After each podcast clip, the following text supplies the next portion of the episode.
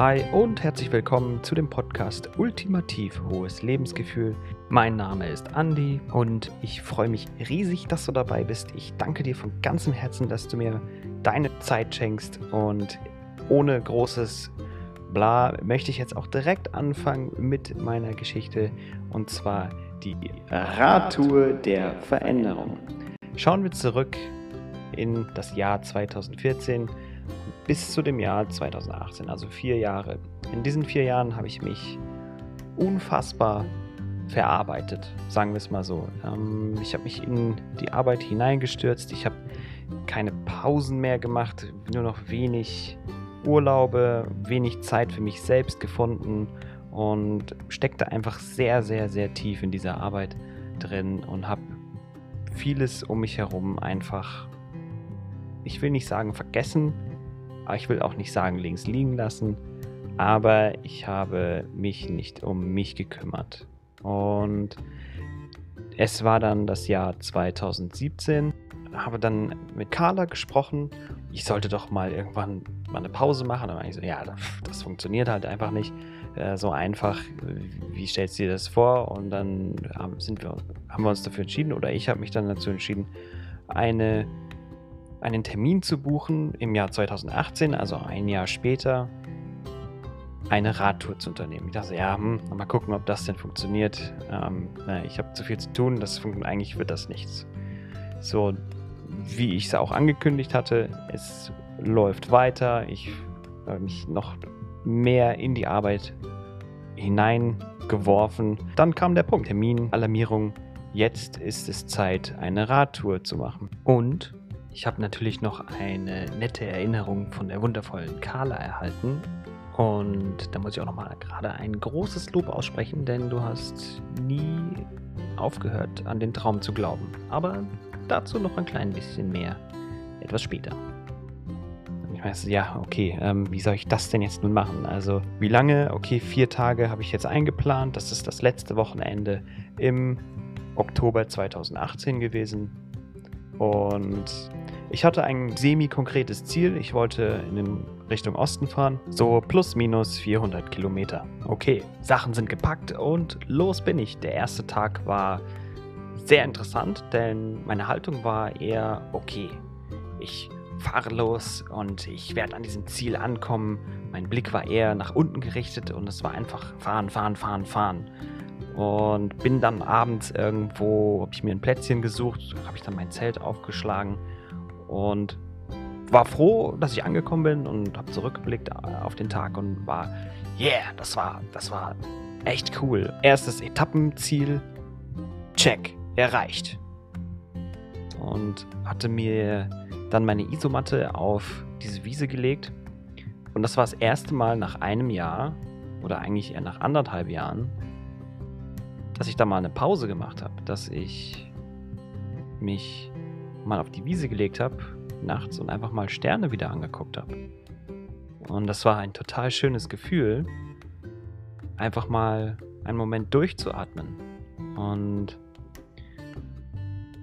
dann brach der nächste Morgen an und meine Intention hat sich einfach etwas verändert. Also ich wollte gar nicht mehr an dem Ziel ankommen, sondern mir war es wichtig, dass ich mich auf den Weg konzentriere und dass es dann auch passiert. Also am Vortag war ich dann eher getrieben von diesem, ich komme an, ich werde das schaffen.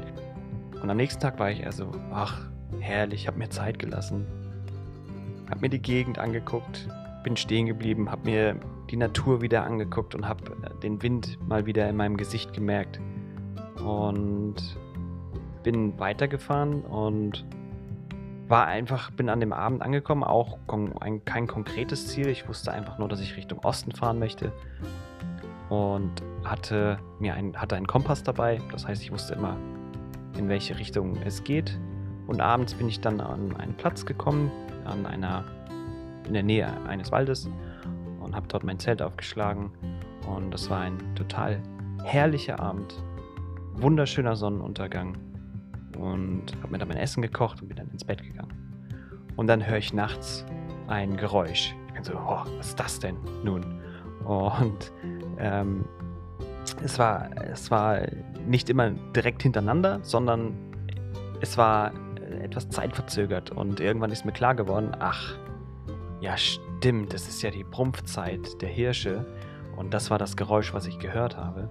Und in meinem kleinen Ein-Mann-Zelt hatte ich dann doch die Sorge, dass dieser Hirsch die Rehkühe aufscheucht, die ungefähr 50 Meter entfernt waren und dort rumgebrüllt haben. Und das muss man sich mal vorstellen. Da rennt dieser Hirsch durch den Wald, ruft Horny.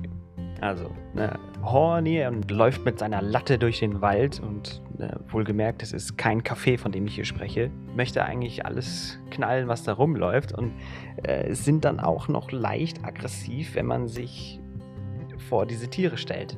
Dann liege ich nun da in meinem Ein-Mann-Zelt und war der Hoffnung, dass dieser Hirsch samt Kühe, Rehkühe, auch wieder in dem Wald verschwinden. Ne, natürlich, meine Pumpe ist auf 3000 gewesen. Das ähm, muss man sich auch einfach mal vorstellen, denn die kennen natürlich nichts. Ne? Die würden dann einfach über dich drüber laufen, als wärst du ein Stück Erde. Gott sei Dank sind die Tiere wieder in den Wald gegangen und ich konnte dann wieder einschlafen. Ähm, und das war dann auch gut. Und dann keine anderthalb Stunden später höre ich wieder ein Geräusch. Ich so, was ist das denn jetzt nun? Als kleine Randnotiz, der Hirsch war um eins ungefähr und das jetzige Geräusch ist so um Viertel nach drei. Dann öffne ich den Reißverschluss und ich schaue raus. Ich sehe keinen Stern, kein gar nichts. Und ich merkte einfach nur, wie so ganz leicht der Wind zunahm. Es fing an zu regnen und in der Ferne habe ich einen Blitz gesehen. Ich so, ach herrje, jetzt liege ich da in diesem Ein-Mann-Zelt in der Nähe von einem Wald und dann fängt jetzt auch ein Gewitter an. So, also meine Entscheidung war, okay, bleibe ich jetzt in diesem Zelt liegen oder gehe ich zu dem nahegelegenen Unterschlupf? Entscheidung gefällt.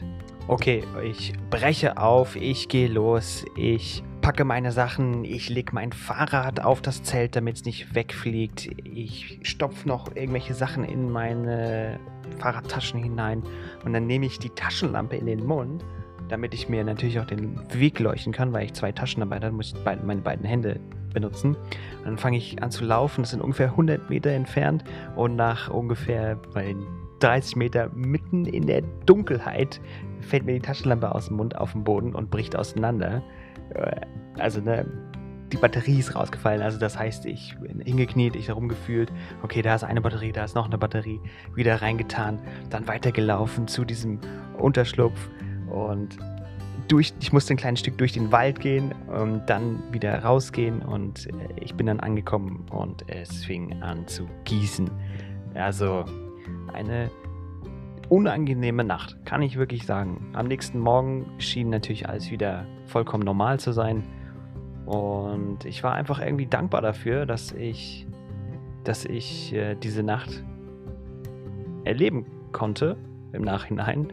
Denn ich fühlte mich tatsächlich auch mal wieder wirklich am Leben. Ich war wirklich Teil des Ganzen und ich konnte mich auf mich verlassen, dass ich den richtigen Impuls hatte, das Richtige zu tun. Daraufhin war dann der Tag ähm, sehr interessant, denn ich war auch, ich bin mit viel Dankbarkeit durch den Tag gefahren und habe äh, alles ja mit Dankbarkeit begossen.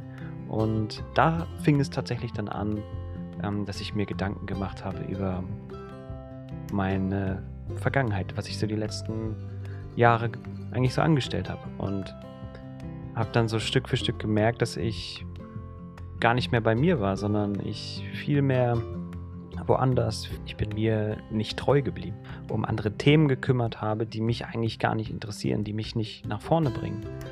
Und ich bin durch diesen Tag gefahren ähm, und kann schon sagen, ja, ich war auch doch recht verändert.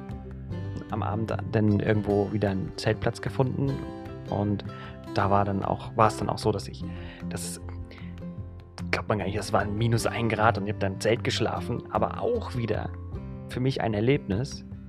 Und es knüpfte an meine Kindheit an, weil ich damals als Kind viel unterwegs war mit dem Zelt und es war mir dann auch egal, äh, welches Wetterverhältnis denn auf mich drauf prasselte. Es war eine, eine ganz tolle, starke Verknüpfung mit meiner Kindheit, die dort stattfand.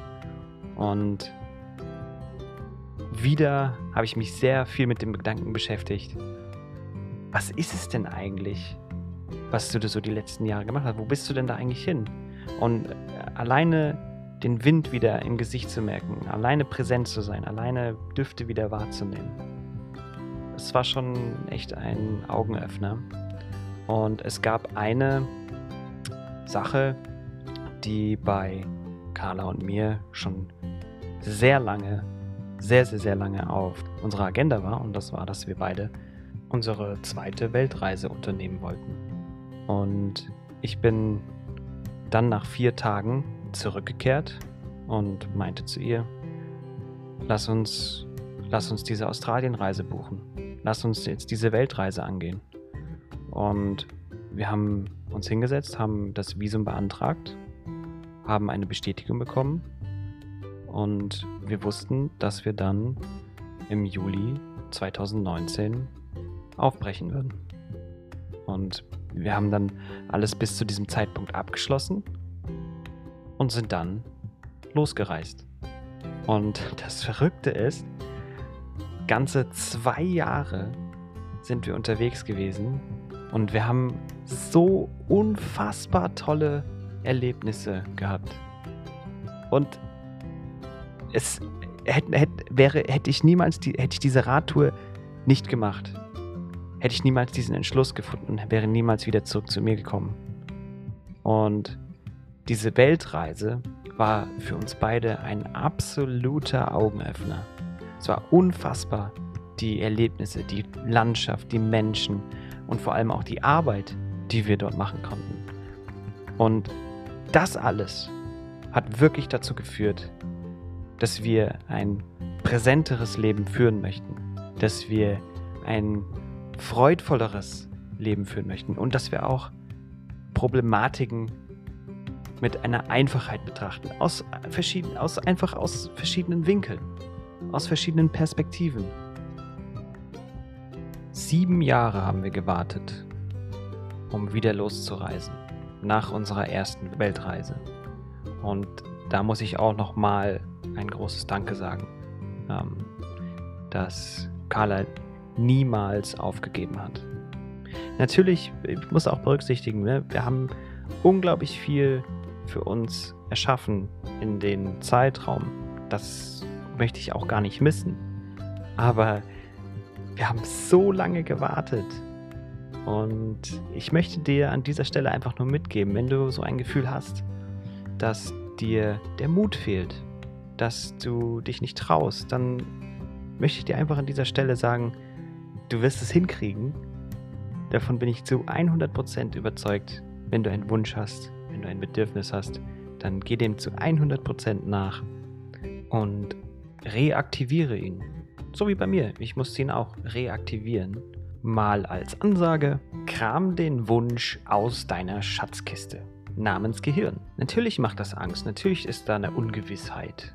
Und manchmal ist es auch einfach etwas schwierig, weil man überhaupt nicht weiß, wo man überhaupt anfangen soll. Und deswegen haben wir diesen Kurs entwickelt, dein Selbstbewusstseinsboost, den wir so unglaublich günstig angesetzt haben, dass sich den jeder leisten kann, weil wir einfach möchten, dass du aus deiner Komfortzone herauskommst und das tust, was du wirklich tun möchtest. Und was sich dann ganz automatisch ergibt, ist ein ultimativ hohes Lebensgefühl. Ha, wer hätte es gedacht?